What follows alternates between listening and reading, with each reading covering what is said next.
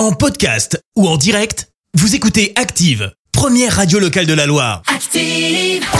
L'actu des célébrités, c'est l'actu People. 7h21, on parle people. Clémence Et on commence par ce qui devait bien finir par arriver. Kenny West voit son compte Instagram suspendu. Pourquoi? Alléluia. Eh bien, tout simplement parce qu'il est soupçonné de harcèlement. Envers qui? Eh bien, envers Kim Kardashian. Il ne peut donc plus rien poster, liker ou commenter pendant 24 heures. Aucune de ses photos ou vidéos ne sont visibles. Alors que Kanye, c'est quand même 15 millions d'abonnés hein, sur Instagram. On le rappelle, il multiplie les menaces envers le nouveau chéri de Kim, Pete Davidson. Espérons que cette mesure le fasse un peu réfléchir, au moins un petit peu. Ouais. On reste aux États-Unis avec des confidences signées Rihanna. Euh, Tu le sais, la chanteuse est enceinte de son premier enfant. Et bien pour la première fois, elle a accepté de se livrer au magazine Elle. Je te lis ce qu'elle dit.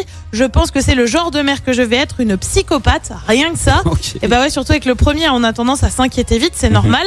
La chanteuse a confié euh, profiter de longues nuits de sommeil euh, pour le moment. Je n'aurai plus vraiment de sommeil après, alors euh, je dois en profiter vraiment maintenant avant que cela ne devienne quelque chose qui appartient au passé.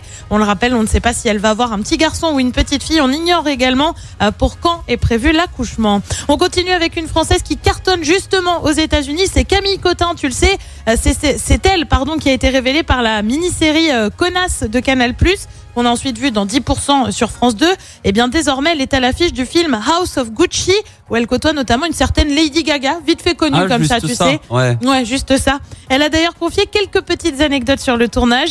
Lady Gaga était très concentrée, elle était dans son personnage, je suis sa rivale, je lui vole son mari, donc elle ne m'aime pas vraiment.